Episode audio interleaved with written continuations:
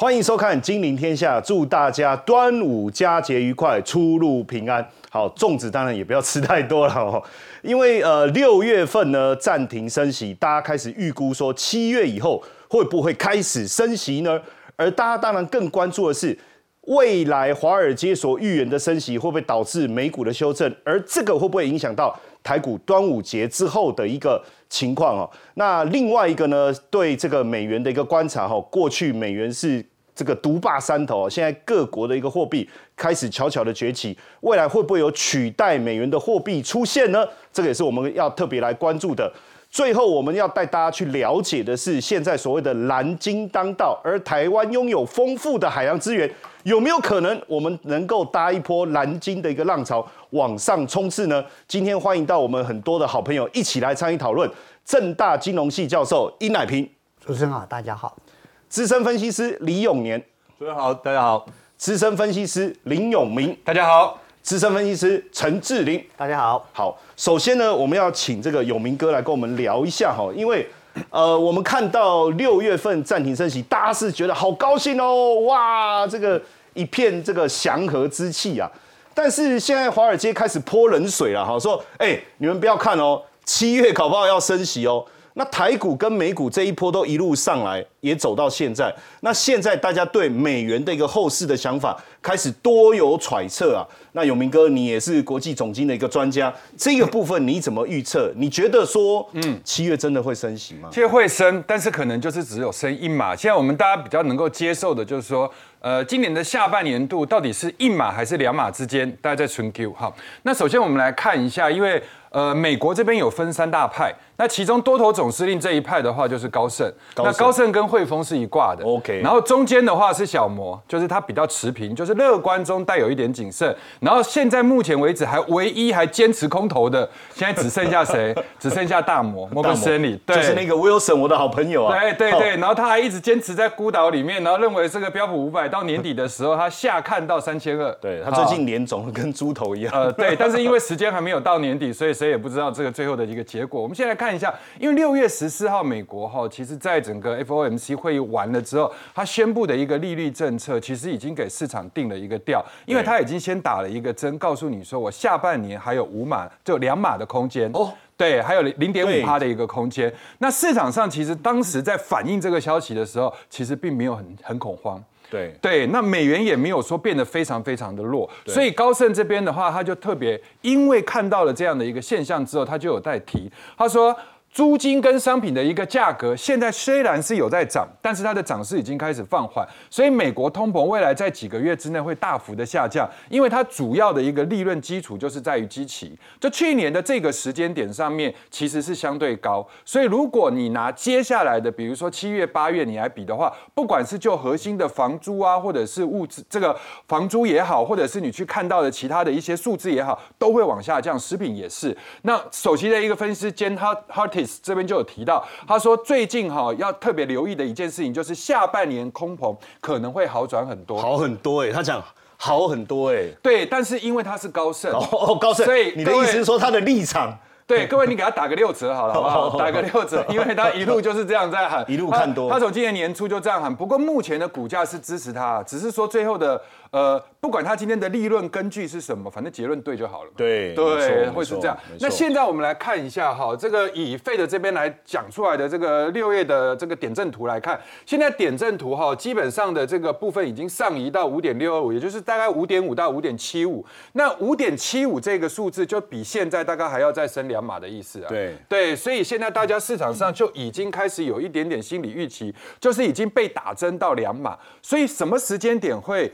股市会大跌，就是当你的预期是两码。但是最后出来的结果让你觉得好像有可能超过两码哦，这样子才有可能跌。那如果两码以内包含像一码就还好，基本上是还好。那如果不升的话，那应该是对股市是好消息。这会不会是一个阴谋？就是说我故意先跟你讲两码，最后我只省了一码，哦，股市又继续涨。这个当然就是说，呃，预知未来的能力啦。也就是说，我现在告诉你说，我最坏的状况是这样。那我们先给市场上先打针嘛。那当你有这样的心理预期的时候，你是不是就开始会春节消费？对，你是不是不太敢乱花钱？因为你还有两。两码的一个空间，对，但是这样子的话，搞不好鸡生蛋，蛋生鸡，到最后的一个循环就变成，哎，通膨真的降，所以到底是因为原先。本来就该降，还是因为被你吓到了，所以他不敢消费自己降？反正最后的一个结果都是往他要的一个方向走就可以。那鲍尔在这个地方特别有特别提到，但是现在的新债王就是刚雷克啊，他就不认为短期之内还会再升息。所以其实华尔街的这现在论调其实还是不太，因为他们是一国的。还是不太就是 对他们高盛啊、汇丰啊，这些都是一国的，因为他们看经济数字的人在说啊，所以这吃饭的时候这边坐一桌，这边坐一桌，对对，他们就老死不相往来哈。所以今年如果你还看到很多降息的言论的话，其实你反而应该要担心，那就代表经济其实是不好的。对，对你才要大幅度的一个降息。那如果以现在的这种呃还没有到金发美女的这个经济情况啊，就是慢慢温和在上的时候，最好是。呃，经济有衰退，但是是软着陆。然后呢，升息的状况有升，但是是鸽派升息，就一码这样的一个升，好，顶多再升一码变成两码。那现在我们来看一下，我们刚刚讲的都叫做经济，经济。但我们现在来讲股市，股市，因为股市跟经济在这个阶段看起来是完全脱钩了，这两个各走各的，而且脱钩的时间太长了，长达到从去年十月一直到现在已经几月？六月了嘛，对不对？八个月的不是短暂脱钩，真的是各自爬山呢。对，那 Even Cole 这边的舵手就是艾曼纽，他有特别提提到，他说我们去看啊，肺的终结这一波。呃，这个中现在的一个这个状况，会终结？对，会不会终结现在股市的动能市场？就 momentum market，他认为不可能。他认为这个很像一九九九年当初啊年底的这个网络泡沫。各位要知道，一九九九年后来什么时候见高峰？是到两千年的三月份的时候才见高峰。对，但一九九九年的年底的时候，不管你怎么看衰这个股市，它其实呢，在还没有泡沫破灭之前，它其实 momentum 都一直往上。对，它中间到了那个一九九九年的夏天的时候，它也不过是一个横向的一个波动。所以他说这一次的这一个动能市场啊，不是外来的力量。可以去终结，那到底什么力量会去终结呢？他认为狂奔的动牛股市基本上有四个东西才会造成它可能会下跌。第一个叫做市场太自满，第二个的话叫做散户的 formal 情绪。哦，就是害怕错失的情绪，就是嘎空手的概念。对，然后第三个叫涨势太狭窄，第四个的话叫做放空者投降。放空者。那我们一一来讲这四个。好，就是这个艾曼纽他特别认为说，未来股市如果真的要跌的话，要符合这四个情绪的极端。第一个的话，市场太自满，就是你可以看 VIX 指数，VIX 指数，各位最近的对 VIX 恐慌指数在十三点五三。那各位要知道，十五点二一当时是一个低点。啊，这个的话基本上就是在二零二二年那个时候，哦，现在等于市场比当时还要低。那二零二二年十五点二一那个数字是什么时间点呢？那个数字就是股市创新高的时候，大家完全没有戒心，所以 VIX 指数才会来到十五点二一。那现在的美股的四大指数都还没有创新高，但是 VIX 已经低到破底了。所以也就是大家完全没有任何的戒心，这是第一个，对，这是第一个，大家不认为后面有什么会超乎预期的一个状况会发生。然后第二个的话，就是我们刚刚说怕错失行情的一个散户的一个情绪。那我们用的是 A A I，就是美国散户的这个情绪指数。对，那各位可以去看一下这个部分，看多者是近两年来的新高，看空者蓝色的部分是近两年的新低。所以你就可以知道说，现在多空的一个比例。那为什么我们举不是投资机构，我们举法人？因为呃，我们举的是散户。因为之前的投资机构啊，其实多空有分歧，但是他们的一个方向是被嘎空手。对。但是嘎嘎嘎嘎到了五月底六月初的时候，散户全部跳进来。嗯。所以最近的散户的情绪非常的高涨，非常的兴奋哦。对。那散户的情绪高涨会变成什么样的一个现象？各位看，之前哈纳斯达克的一个尖牙指数，距离这个历史的一个高点只有在四个 percent，对不对？那是因为大家担心，比如说美国银行会倒。大家会担心经济会衰退，所以钱全部因为护城河的关系，全部避到大型的那市值最大的七档股票，那里面大部分都是尖牙股，就苹果啦、会会达这些。那这些这些除了散户有去买以外，大部分都是投资机构进去买 ETF 啊。但是因为资金排挤的关系，所以导致罗素两千的一个指数，小型股，对，在整个六月之前基本上是完全没表现。各位可以看他们中间的差距，纳斯达克的尖牙指数距离历史高点是差四趴，可是呢罗。罗素两千距离历史高点是差三十趴，三十趴几乎没涨到，两者之间的乖离有将近二十六个 percent。好，那我们要把这个数字对照过来看，就是散户的 form 指数在六月份开始有点发酵，就是看多的人越来越多，但是他们又不想帮这些大型股去抬轿，因为这些大型股大部分法人都上车了，所以他们回过头去买什么？小型股。买罗素两千。没涨的，对，所以罗素两千也好，金融指数也好，反而在六月份的涨幅已经开始慢慢的已经贴近，当然不可能超越了，对。因为你看这中间还差二十六趴，但是已经慢慢的贴近。好，第四个叫放空者投降。现在目前我们去看 S M P 五百指数啊，它目前是在全面性的嘎空，那之前的一个空单不断的往上嘎，所以才会造成类似这样的现象。不过最近涨势有点钝化。好，我们讲这四个例子，主要是告诉各位，现在这四个都是我们的警戒值，也就是我们的 benchmark，但是都还没有到反转的情况对。也就是说，这个股市动能还在。好，接下来才是重点，什么时候会出现对比较不好的现象？什么时候？什么时候？对对不对？对各位有看过《寒战》这部电影吗？它里面梁家辉讲了一句很经典的话，他说啊，陈燕，你的敌人永远不是外人，永远都是 永远都是自己外人，对难道是我枕边人？对，永远都是自己人，太可怕了好，所以美股在背后捅美股一刀的敌人，绝对不会是 Fed 的货币政策，哦绝对是自己人。这个人就叫散户。哦 散户对，所以极致的乐观情绪会让行情在繁华之中结束，是不？是？当我们看到平民股神。哦哎，或是我们看到那种小股神、天才股神，对。哦，突然都成为封面人物的时候，而且还要上节目来分享哎哎哎分享他哦。呃，比如说十万块赚到一亿的故事对这种时间点，你这样就当然这种这种状况就跟差协同理论一样，越来越多。那当然反转点有几个点，各位可以看。第一个，六月十六号的时候是美国的事务日，事务日。好，那当然时间已经过了哈。对。那下一个事务日是落在九月，我们把它消掉。九月，哎，九月十五号，九月十五，哦。对，这个日期我们特别注意对，第一个九月十五号要特别注意一下哈，因为这个是父亲事务日。那事务日的话，我跟各位来稍微脑补一下，就是呃，股票指数期货、股票指数选择权、个股期货、个股选择权，同一个时间在一个月那一季啊啊，那第三个礼拜这四大类的金融商品，对，同样在那个礼拜五的时候结算。那当然趋势往上的时候就很容易结完算之后嘎完空之后掉下来。那如果是杀多的一个行情的话，很可能就是杀完多之后反弹上去。好，那再来我们来看一下，现在 S M P 五百跟罗素两千，还有一个叫做呃 I X B K 的一个金融指数金融指数，什么时间会达到反转呢？就是他们的差距扩大，差距缩小。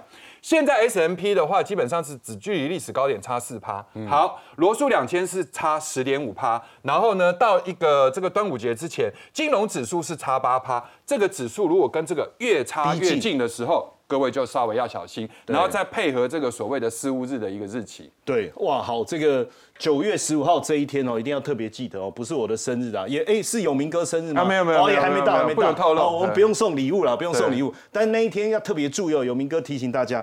好，那当然美股居高思维，我们常常在讲端午节哦，那现在这几天端午节大家吃粽子，我后来发现哦，现在这个不太能吃糯米，而且你不能吃冰的东西哦。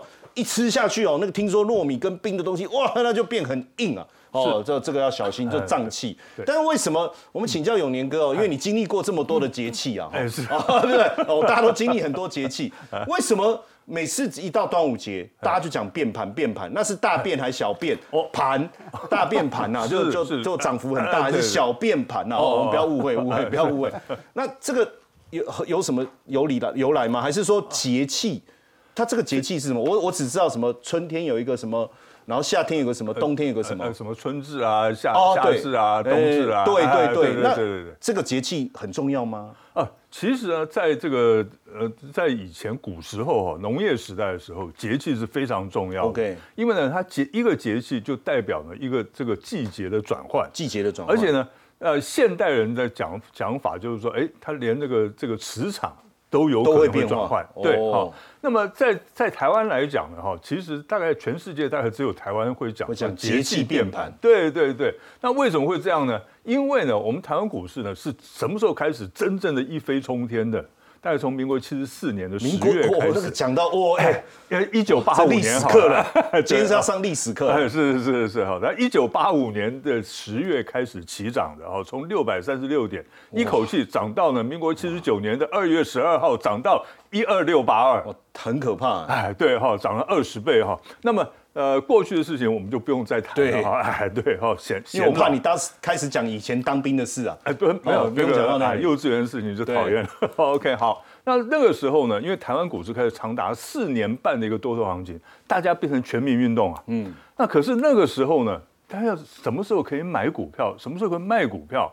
那大家都不知道啊，对啊，对不对？因为我们那个时候所谓的技术分析哈，就是拿个那个全开的方格纸，对我知道铺在地板上，对，然后在那边画，像军情地图，然后还画对对画 K 线图，对不对？然后画移动准备好三种颜色的笔嘛，对对对对，画移动 均线啊，这个我经历过。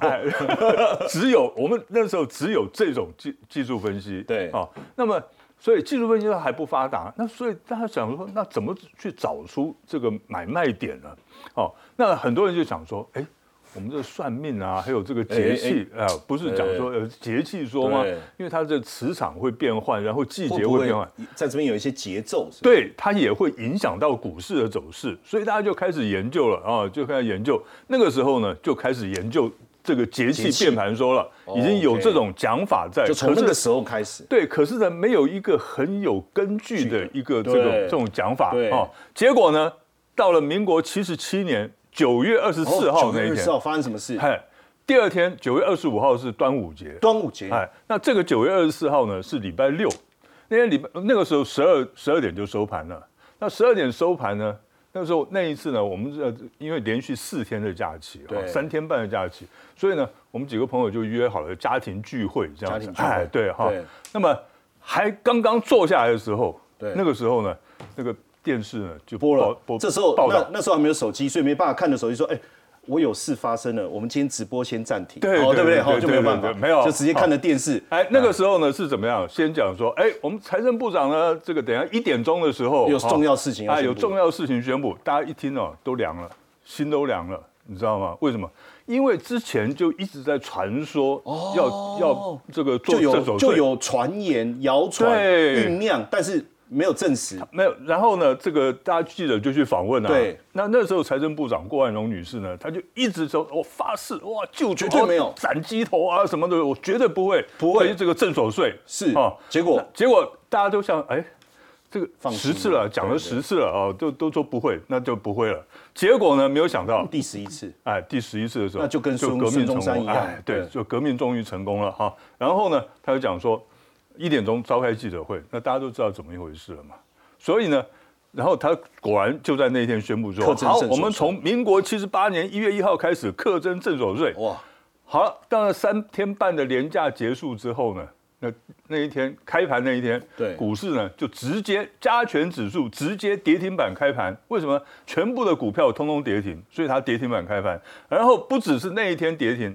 连跌了十九天，跌幅高达百分之三三十六点四，所以那时候就正呃刚好符合了节气变。对，我们看一下清明节，我们从二零零八年开始统计，统计到这一次呢，哈，那么一共呢有六次清明节呢有六次变盘，六次是多少？百分之四十。百分之四十。好，那么我们再看端午节，端午节一共有几次变盘？七次，多了一次。OK，哦，可是也只有百分之四十六点七，百分之四十六。那中秋节变盘呢，也是一样，只有六次。所以你看，变盘的次数都还不到一半。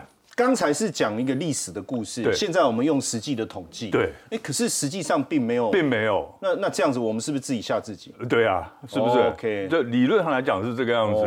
可是呢，所以呢，我就跟大家建议说，我们还是要看一下基本面。大家看啊，五月份，哎呦，这个十五次跌了七次。百分之四十六点七也是差不多，对。可是呢六月份呢，就跌九次了，稍微多一点，哦，比较多六成哦。哦，七月又是六次而已哈，就百分之四十。可是呢，我在这边要跟大家讲一下，对。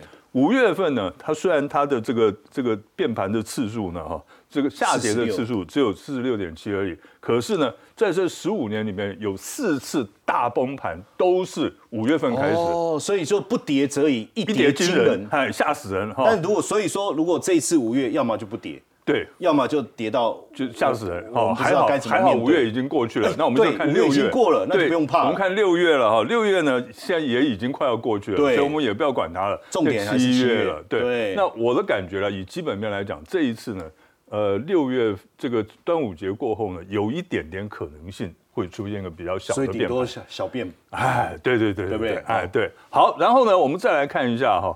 那这个大盘呢？它其实呢，我们按照过去的这个走势哈，这个是季线图。季线，季线图来看的话，你用一季对，一季一根 K 棒。对，来看的话，它其实有一个通则哈，有个通则就是经常会出现的情况，就是它当这个股市呢碰到季线碰到了六年线以后，它开始反弹。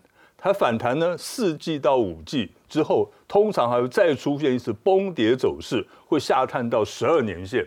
哦，那这一次呢是公元两千年，公元两千年的时候它都跌下来，跌下来之后呢，大家以为没事了，就开始做个强力的反弹，反弹了几季，反弹了五季之后呢，直接崩盘，就是这个网络泡沫化。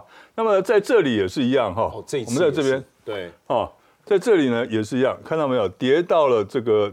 跌到了四年，呃，这个六年线哈，跌到六年线以后反弹，然后再杀，直接杀到十二年线。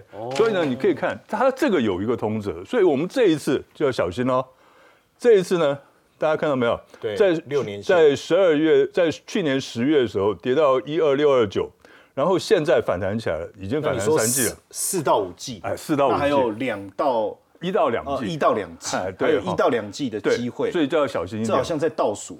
就我还剩几季，剩几个月，剩几星，剩几天哦，然后之后下探十二年线，对不对？这就有可能有这种机会。对，所以可能要稍微谨慎一些。所以应该是说，现阶段来讲，端午节大幅变盘的可能性还是不高了，不太不太高。可是小幅度的变盘是很有可能的。谢谢永宁哥哦。那当然，因为。呃，端午节回这样听起来，呃，变盘的可能性不高的话，大家还是可以好好的享受一下端午节之后的一个操作。当然，端午节之后更重要的，我们要进入的是除权息的旺季。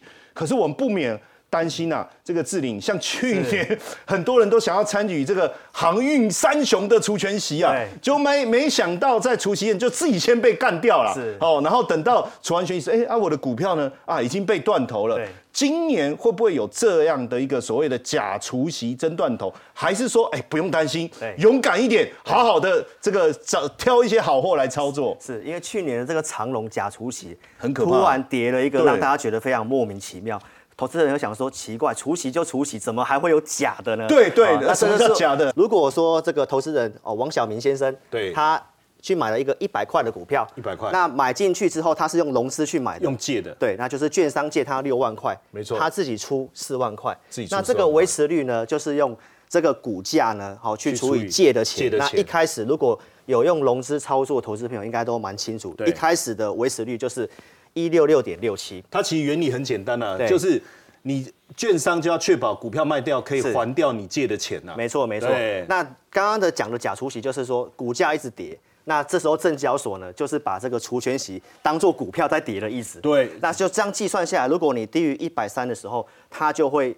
叫你补钱要断，呃，可能就要叫你断头这样子。他事先就会先假装计算一下，如果除完全息是不是你要断头？是是。结果所以除太多你就断头了。所以将来如果你是用融资买的，或者是想要参加除全息的话呢，那你可以特别注意，就是在除全息的前六天，你就要特别注意这件事情，因为去年的这个长龙就发生了这个事情。去年六月的时候呢，长隆就是在除权息，它除权息的位置是在这个地方。对。那往前六天就是除，就是要做这个假除息。那这个这个地方，大家看到就是说，融资这时候就出现一个很明显的杀出去断头。对。那为什么会发生这个呢？我给大家两个一个呃，应该说严格来讲是三个重要的观察指标去观察。一个就是说。当如果行情不好的时候，股票在跌的时候，对，维持率一定会往下掉，一定会。那当维持率往下掉到一百六的时候呢，就是我们这边看这个西 money 的统计资料，对，掉到一百六以下，就是你已经很危险，可能要被断头了。那加上如果你是高值利率、高配息，这个要扣掉的话，那很容易低于一百三。对，所以去年的时候，长隆就是。发生了就是行情不好，已经先跌了，维持率已经不太够了，又刚好遇到除圈息，然后又假除息，又被逼迫这些人可能要去补钱，可能要去断头，就很麻烦。对，那今年其实也很有可能会有这样的事情。是哦。对，我们给大家一个重要的观察日期，就是六月二十七号。六月二十七。六月二十七号，大家就要特别小心。为什么呢？因为去年这样跌嘛，那今年的这个不管是长隆还是阳明，它的一个这个。呃，配息率很高，因为长隆要配七十块嘛，大家都想说，那我是要去赚这个钱。对，那我这边跟大家报告一下，就是说长隆它是六月三十号要除权息，那你往前推六天，我们这边跟大家讲就是六月二十号。那这边特别大家特别注意一下，长隆到现在的这个融资刚好还有四点二万张，其实还算蛮高的，蛮高，因为它每天成交量大概一万多张。那现在我们根据西 Money 统计的这个融资维持率，大概是在一百六十五附近。那这一次的这个一扣掉，很可能就低于一百三了。对，如果你这个地方想要去参与长隆的除权息，千万不要用融资。为什么呢？因为它的殖利率高达四十趴，所以如果你一买进去一百六十，就就断头了。那你扣个四十趴就是一百二十几，你就被迫要补钱。对，所以这次的一个行情的话呢，大家可以特别注意，包括像阳明其实也有这样的问题，阳明的融资更高，有七点七点三万张，哇，而且维持率现在大概在一百六十四附近，它的殖利率也高达三十趴，所以你。一百六十四扣掉三十趴，也在一百三附近，非常的危险。那这个地方如果很多有这个货柜三雄想要参与这个除权息的投资人，我们给大家一个简单的建议哦。对，因为我判断啊，是这次经过假除息，很多可能会杀一波哎哎，就是如果这种感觉哎有这个可能，因为你这个殖利率算下去的话，基本上就是不够。对，所以有些投资朋友在融资在死撑的这群人可能。会被迫少出场，哇！那筹码可能会很干净。对，那这次又加上说，另外一个人又来插一刀，就是零零五六，对，高股息，他竟然把长龙给剔除掉了。哎，对，伤脑筋呢。因为这个 ETF 啊，高股息的 ETF，它持有长龙大概五点二万张，那它在这个六月十九号正式生效，要把这个。长龙把它踢出去，所以端午回来以后，搞不好还有很卖压就开始涌。对，所以这一次的高股息如果把它踢掉，这个筹码第一个可能会被迫往下，而且加上这个假除息的一个断头的话，筹码可能会非常干净。所以这里给大家呃想要买这个长龙或者是阳敏的这个投资人一个简单的一个结论，然后就是如果将来这个股票呃你想要再去加码摊平，因为这半年这个货柜都没有涨啊，那这个时候如果你要参与除权息的话，我建议大家。空手的，你这个时候不要在这之前去介入，不必急着。对，因为它按照直率去算，被断头几率非常大。非常。那这一次的高股息又把这个筹码卖掉，卖掉，加上这个这个卖压已经出来，对，所以它筹码面就会非常有落地的一个机会。所以你就不如等到除权息之后，再来考虑是不是要买这个货柜三雄或者是长隆、阳明的股票这样子。好，谢志玲，等于就是说你想要上船的人，我觉得是不是等他除完全息以后再上船，可能会相对安全一点。好，再来呢，我们要来讨论的是这个美元哈，因为呃，最近这个叶奶奶呢，她特别讲哦啊，美元呢这个嗯哦还是很厉害啊，不用怕哈。当然，叶奶奶的一个讲话，我们不如来听听我们殷老师哦，他在这个经济学界是大佬，很多很哎很多现在的决策官员都是你的学生呢。那现在全世界各个货币好像都悄悄的想要自立山头了。所以现在各大央行也开始减少美元的储备，但说实在话，美元的地位真的有可能被取代吗？尤其是现在大家一直在讲，一直在讲，尤其是俄罗斯这一这一这这，我我要用台语来讲，即扣吼，他就想说用人民币来做交易。您觉得有可能会有这样的一个这种大幅度的洗盘吗？我想，当一个国家就像美国的财政部长啊，公开站出来。捍卫它的美元的时候，这就代表好像美元有问题了。真的，连母鸡都在抖，母鸡抖啊！对，当然，这个我我我们讲，从一九四四年开始啊，呃呃，我们国际金融市场就是美元独霸。对，那独霸到现在啊，这个好像要扳倒美元啊，好像很困难，很困难。可是嘛，这个全球到目前为止啊。全球的央行的外汇存底里面，就根据国际货币基金十二月的资料啊，去年十二月就百分之五十八都是美元，百分之五十八都美啊。那那当然是从一九九九年的百分之七十几跌下来的啊，降下来，大大家在减少，可是还有百分之五十八啊，然后用美元计价。的在国际金融市场中，中间啊，用美元计价的这些证券，占了百三分之二，啊，同时嘛，在这个市场上的这种贸易跟外很多国家的外债啊，大体上有百分之七十以上都是用美元，所以美元的地位看起来非常稳固啊。所以叶伦讲这话也不能说他错，嗯。不过问题现在就来了啊！我想首先从俄乌战争开始，俄乌战争一打了以后啊，美国就开始冻结所有俄国政府啊，还有银行，还有俄国的老百姓在海外的存款，嗯，全部都冻结，不准你用了。这一下子啊，当然俄国就整个这个经济啊就开始受到一些卡住了嘛，对不对？那那同时呢，他把那个俄国的银行啊，在国际上的这种所谓的支付清美元支付清算的体系 SWIFT 中间啊，把它资格取消。对，所以你你的银行就没有办法进到国际市场上去做做这个美元交易买卖跟接跟世界脱离了，就完全把你切断掉了。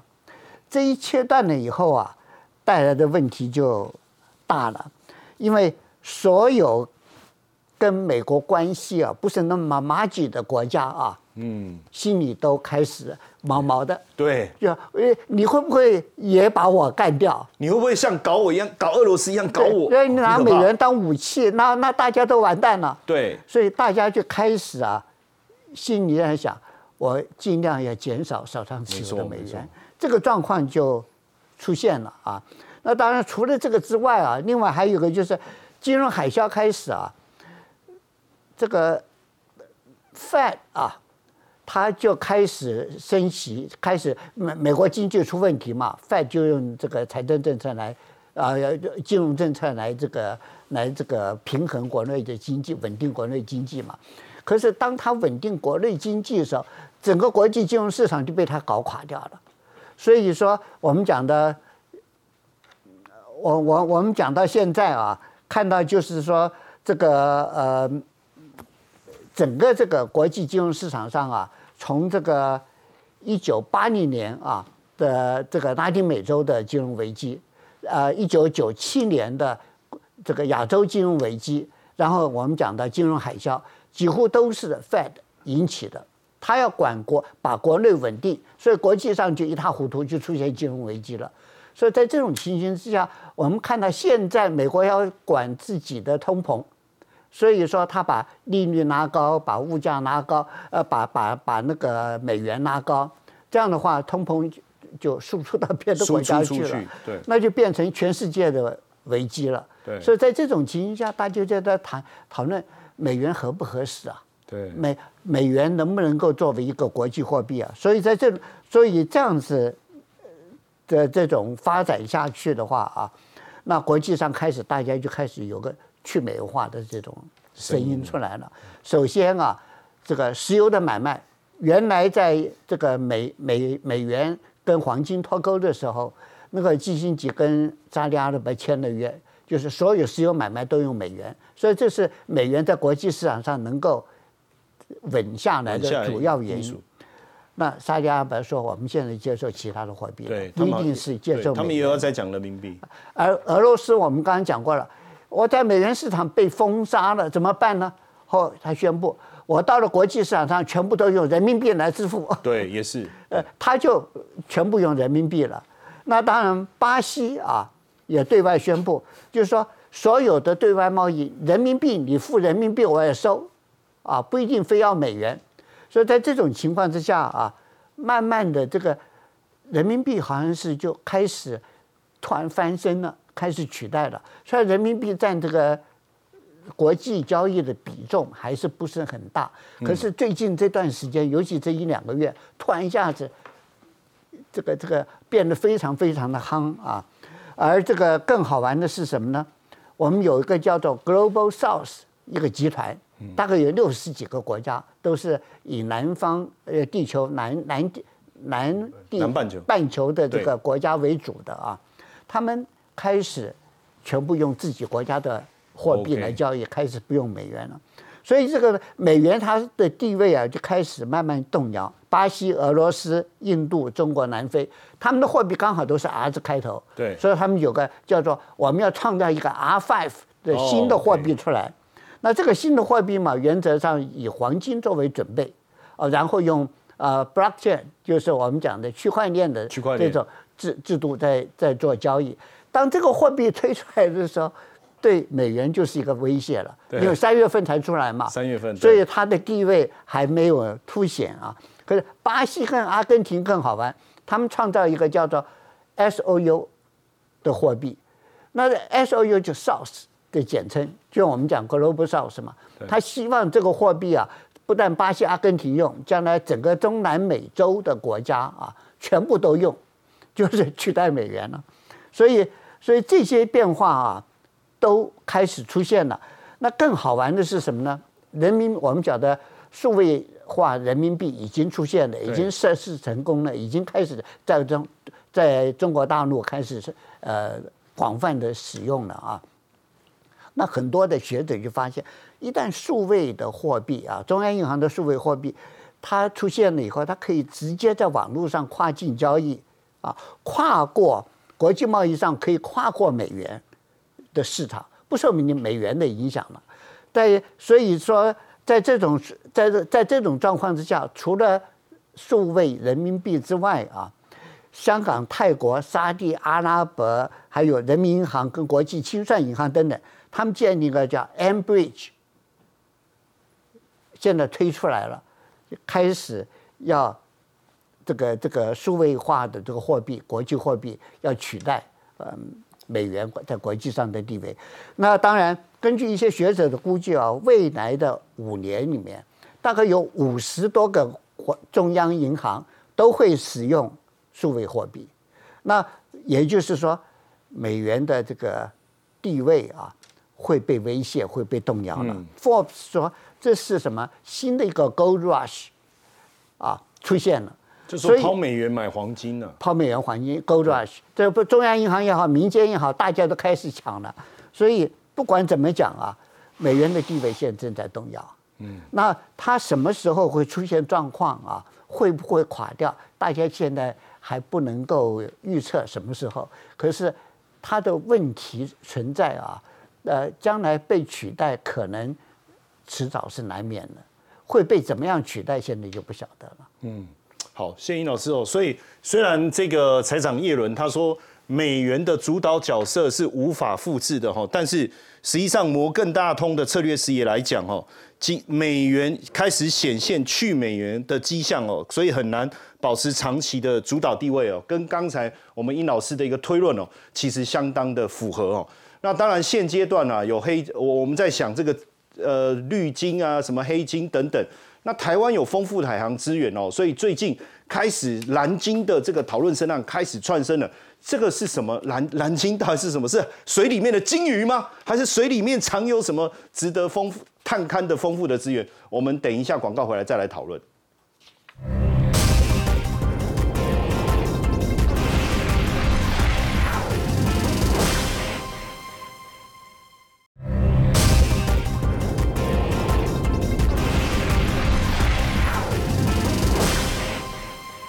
过去我最羡慕的就是在马桶里既然挖到石油，哦，就是上厕所上一上就看到黑色的液体啪喷出来，不是咖啡色的了哈。那这种感觉好棒哦。然后台湾可是没有石油啊，然后呃有的有丰富的矿产，对不对？有明哥他有黄金啊，嗯，哎，可是没想到其实我们台湾也蕴藏了丰富的资源，原来是蓝金，这个是什么？好，第一个哈，就是每一个国家，其实你时间久了以后，你会发现老天还是赐有它一些东西。真的吗？比如说，你看中东的一个地区，鸟不生蛋垃圾的，对不对？就就有石油哈。那新疆这边就有稀土，对不对？稀土，哎，细的一些东西。那台湾。老实讲，真的没什么矿产，但是最近大家发现，哎，海洋能这一块所谓的蓝鲸，对，哎，就开始应运而生。所以这个感觉，听这个名词啊，有点像我们小时候看的那个蓝色小精灵，蓝色小精灵啊，是是蓝鲸，海洋能。那因为台湾四周基本上都是海。那海洋又覆盖了地球大概三分之二的一个面积，所以国际的能源总署 IEA 这边就统计，他说目前你去看到海洋能的一个市值啊，就是等于它创造出来的产值大概是七点六亿美金。其实七点六亿美金非常非常的低，但是它的想象空间很大，因为海水是取之不尽用之不绝嘛。对。然后再来欧盟这边订立，呃，二零二零年的时候，二零五零年，抱歉哈，二零五零年的时候要有四百亿瓦这样的一个发电目标。那英国也纳入了政策白皮。书台湾这边还定出一度大概七点三二的一个等购价，所以这一块的话，确实是有一些发展。透过海洋来发电，哎，那海洋发电到底是什么样的？那这个跟水力发电到底差别在哪里？哎，对不对？我们来讨论一下。第一个的话，它总共分五大类：潮汐能、波浪能、洋流、温差、盐差，总共这五大类。好，那这五大类里面，因为潮汐是比较稳定的。不然就不会有人家说什么“驾雨弄潮儿”这句话，就是潮汐是固定的，对不对？所以潮汐能现在目前是可以商转的阶段。好，但是呢，波浪能跟洋流，洋流也是稳定的哦，因为洋流也是固定的，尤其是黑潮的洋流。好，但是现在唯独就是差盐差，盐差这一块还在实验室的阶段。好，那我们来看看有没有成功的案例。首先，我们来看北欧有一家公司叫 Minesto，那这一家公司的话，其实非常了不起，因为它在纳斯达克。好，斯德哥尔摩第一北的这个证交所有挂牌，然后第二个部分的话，他当时在帮这个北欧的法罗群岛，那是一个自治政府，他有做出来类似一个像水下风筝这样的一个装置，风筝坐在海里面，对，那它每一天可以有四次潮汐能发电，就是涨潮退潮，涨潮退潮。我们刚刚说的潮汐，它就是用这个方式哈，每一次发电可以有多少？两百个千瓦时，那这样子的话，其实它就已经有一些商转的一个功能了，对不对？然后。各位要注意一下一点哦，因为它这个你不要看起来它很大，它整个这个平板的叶片才十二公尺。那我们一般的风力发电的那个基片呐，那个扇片呐，大概是五十五公尺。好，它这个十二公尺里面，它可以产生多少？一百万瓦的电。但是我们风力发电那一片五十五公尺产生多少？也是一百万瓦。所以它这个一百到一百二十万瓦，其实又小。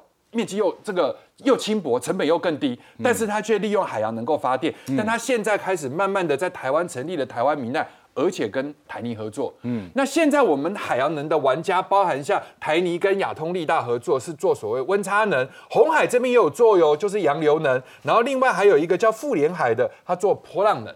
好，那我们先来看一下台泥这家公司啊，最近其实在绿能，尤其是它呃整个在绿能这一块发展不错。这个是它的一个花莲和平电厂。那各位要知道，和平苏花都会经过，对，都会经过嘛，很大一片哈。但是各位要知道，就是说和平电厂它在发电的过程中，是不是排放这个温排水？那温排水的一个温度大概是三十七度左右，哎，三十七到四十二度左右。好，那它排出来了之后呢，现在就有一种可能性。就是你只要是怎么样，你去在这个地方输入一个东西叫液态氨，好，那因为有排放嘛，所以它就是把这个液态氨给加热，然后加热之后，因为这个只要二十度的时候就变成气体。就是液态氨就变气态氨，然后气态氨变成推动涡轮机，然后去发动。然后呢，这个时候它是不是液态氨又跑出来了？这时候再引进海水的温差，因为海水温差只有七度，对，就把它再降回，从气体变成液体。哦，哎，它就是不断的这样在 cycle。哇，那现在台泥各位可以去看它的一个股价，因为它是全球继日本跟夏威夷第三个成功的案例，所以现在的一个股价在这个位置，最近都在动老牌集团股。所以如果大家都已经涨得差不多之后，回头你就可以看台泥。哇，好，谢谢永明哥哦，这样这个蓝金的部分看起来很有机会哦。那当然，等一下我们回来啊，看看蓝金有没有什么概念股可以帮大家挖掘出来。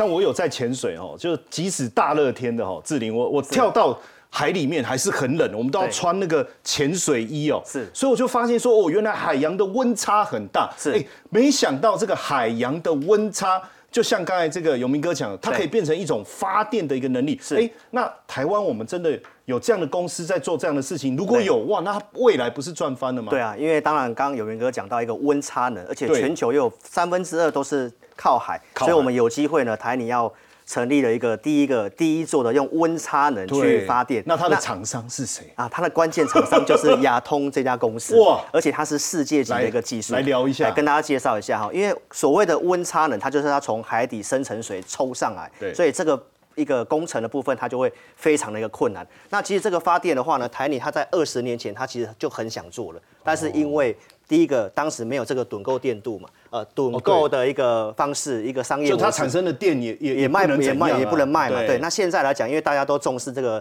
碳中和，所以这个就已经有这个商机出来了。那这个关键的一个公司就是亚通嘛。那这里面有两个关键人物，一个是董事长吕文瑞先生，跟这个号称这个亚洲的这个爱因斯坦。哦，长得哎，他的他的他是因为发型的关系对，长得非常的像。哦，那他也是他的一个技术长。那他的关键技术在于这个海管的一个技术。大家知道说，他要从这个海底抽这个深层水上来，大家想到应该是用钢管吧？对。但是呢，这个公司呢，它是利用了这个总经理龚成三先生他在瑞典学了一个叫做 HDPE 的一个塑胶海管的一个模式。那这个塑胶海管的一个厉害的地方，其实在哪里？你知道吗？因为这个用铁管去做这个工程啊，大家那个陈彦哥你知道吗？这个工程一般用铁管大概要两年的时间，但是如果他用这个塑胶管的方式，它可以在地面上先接好，大概一公里长的一个一个塑胶管，慢慢放进去，从两年的工程，它可以缩短到十天。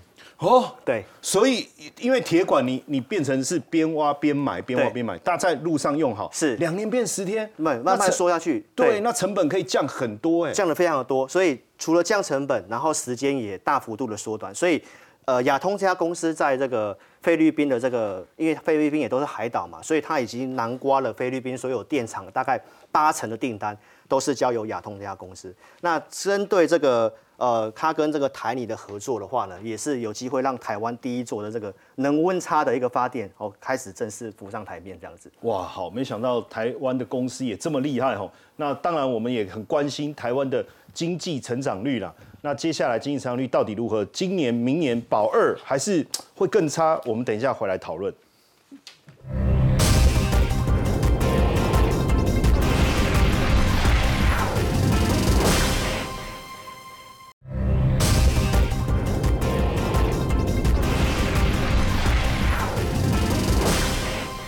我们都非常关心台湾的经济成长率哦。那央行是预估台湾的经济成长率可能会降到一点七二，等于是一字头，然后比这个主计处这个勉强保二这个更悲观哦。但我我就要问这个殷老师，他们两个都这么悲观，还是你觉得应该更差？还是你觉得，哎，其实这数字还不错？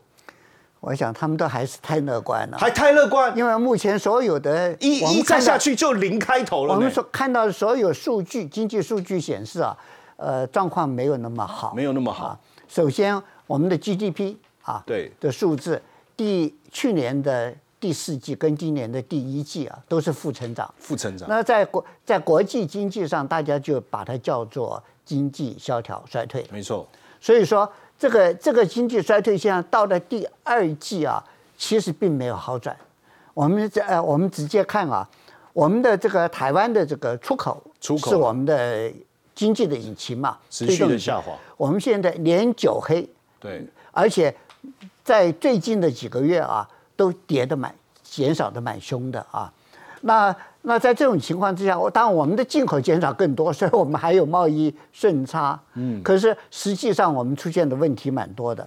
那另外还有一个就是，你出口在衰退了，我们再看我们的外销订单啊，大概是三月是负百分之二十五点七，那四月份是负百分之十八点一，他们现在预计啊，五月份啊是负二十三。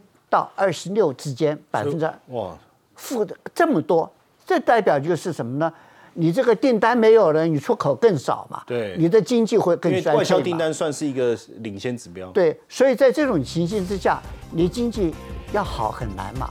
而这个看整个这个下半年的经济啊，全世界都不好啊，大家所有国家的出口都在衰退。对，那。整个需求没有了嘛？世界需求没有，所以我们台湾的这个一旦啊，我们的出口开始衰退的时候，我们整个这个经济啊，自自然然的就会往下滑。所以在这种情形之下啊，呃，一般来讲，我个人观觉。